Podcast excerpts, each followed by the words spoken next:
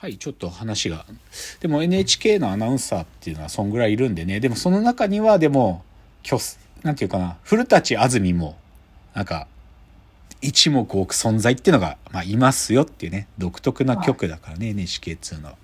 じゃあ、少しさ、この最後というか、あの、コーナー最後のチャプターは、なんか、男性アナウンサーの主戦場って、当然さ、なんかそういう報道、ニュース番組？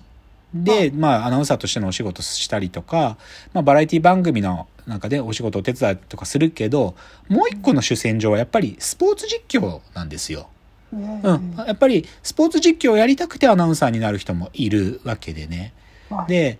正直言うと、今地上波はさ、スポーツ実況視聴率取れないし、スポンサーも、だから日本、サッカーの日本代表戦ですら地上波できないような状況だからさ、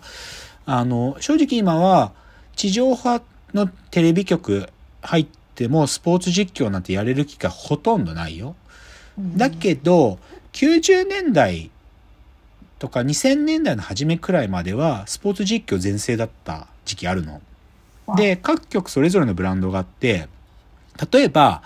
日本テレビの男性アナウンサーになったら、絶対にそれやりたくて入るっていうのは巨人戦だったんだよ。うん、ジャイアンツの試合。もう巨人戦の実況するってことが大きい。で、あとは、最近だと、だからでも巨人戦なんてもう BS でしかやってない。BS ではやれてるけどさ、でも、7時、9時で地上波のゴールデンの時間でやるなんていうのはもう、もう絶対ないんだけど、うん、最近日テレのアナウンサーなんかは、一つのもう一つの晴れ舞台は箱根駅伝ね。うん、箱根駅伝。箱根駅伝で、あの、第一中継者の実況やり続けるとかね、は、もう勲章だったりするよね。で、あとでも実際あんまりこれ意識されないけど、TBS も実はスポーツ実況は、例えば、ゴルフのマスターズってあるんだけど、あの、一番伝統ある、こう、この前、去年松山選手が日本人で初めて勝ったやつだけど、マスターズはずっと TBS がやってるな。で、マスターズの実況をやれるとか、ま、まあ、ずっとこれ変わらないんだけど、同じ方がやるんだけど、けど、マスターズとか、あとは、まあ別に TBS だけじゃないけど、ワールドベースボールクラシック、WBC ってやつ、あれとかも TBS アナウンサーが実況できるんですよ。で、であれでさ、やっぱり生まれる名シーンって永遠に再生され続けるからさ、例えば、はい、第2回の WBC で、最後韓国戦でイチローがさ、もう、最後、イチローが打って勝つところで、そのアナウンサーが、捉えたっていう、いうのね、打った瞬間、捉えたっていう、あれとかはもう永遠に使われるよね。永遠に使われる。うん。で、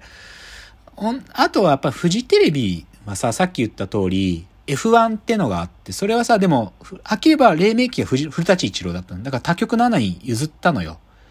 なんだけど、その後90年代の終わりにフジテレビが作れた巨大コンテンツで K1、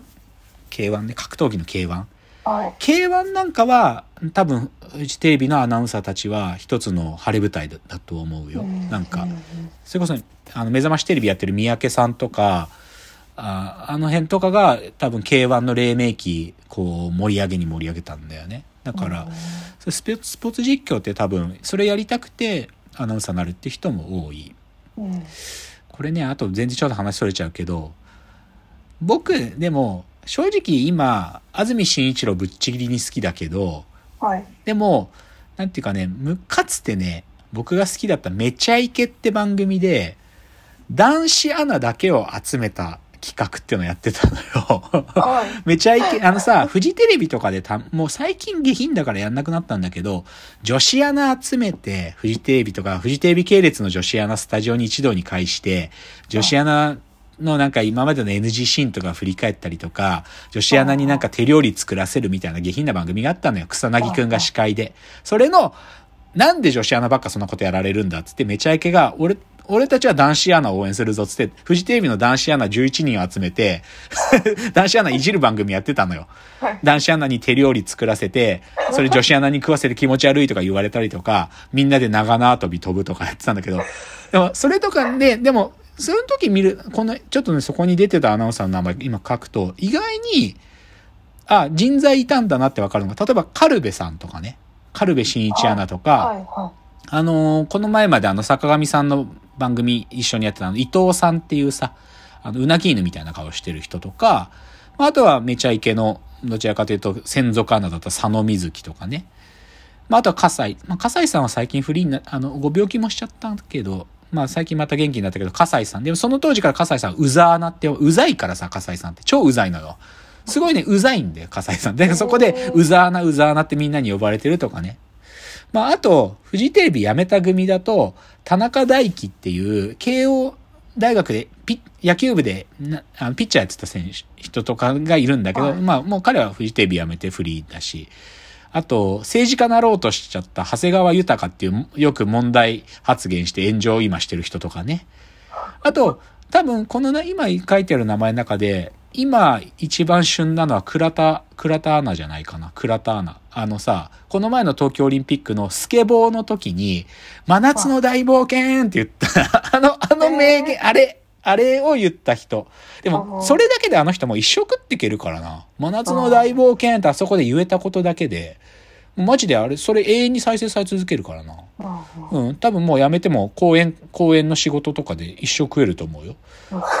あの時なんであ実況したのかっていう公演仕事で一生やると。まあみたいなね。まあでも、それはやっぱスポーツ実況ってアナウンサー輝ける場所なんだよね。うんじゃあ、今日最後は、僕正直言って安住紳一郎です。まあ、繰り返すけど、超好きだし、抜きんでた存在。正直、安住に被験する力は、今いないっていう立場なんだよ、僕は。けど、でもその、安住と肩を並べようとしてる人たちって話最後にしたい。はいはい。で、で、それはでもやっぱり各局それぞれい、なんていうかな、その道筋は各局ごとにあって、例えばね、日本テレビってね、日本テレビって、土曜日の朝、ズームインサタデーって、ズムサタって番組ずっとやってんの。はい、で、ここから出てきたやつらは、基本的には期待されたアナウンサーで、ちょっと今までの名前言うと、福澤朗さんが始めたの、一番最初。ジャストミートっていうあの福澤さん。で、その後、羽鳥慎一さん、バード羽鳥。まあ、だから、羽鳥さんは正直言うと、安住さんと同等、まあまあ、彼はフリーなわけだけどね。うんでも、ナインティナインのお仕事もずっとやってるし、まあ、安住くんと同じくらい好きなアナウンサーって呼ぶから。で、最近だと、藤井貴彦アナウンサーね。あの、ゆこれは日本テレビの今夕方の枠やってる、あの人。はうん、藤井、藤井さんとか。で、まあ、あとは、そうだな、上重さんとかもやってたんだよな。あの、松、松坂大輔投手と同期のあの PL のピッチャーだった上重くんとかもズムスタ出身者だけど、い。だからここから日本テレビは、でも今藤井さんは育ったのよ。この前のね、好きなアナウンサーランキング男性部門の1位藤井さんだったんだけど、おはい。だけど、藤井の下世代で藤井クラスになれるのちょっと日本テレビはまだ育ってないね。育ってないと思う。うん。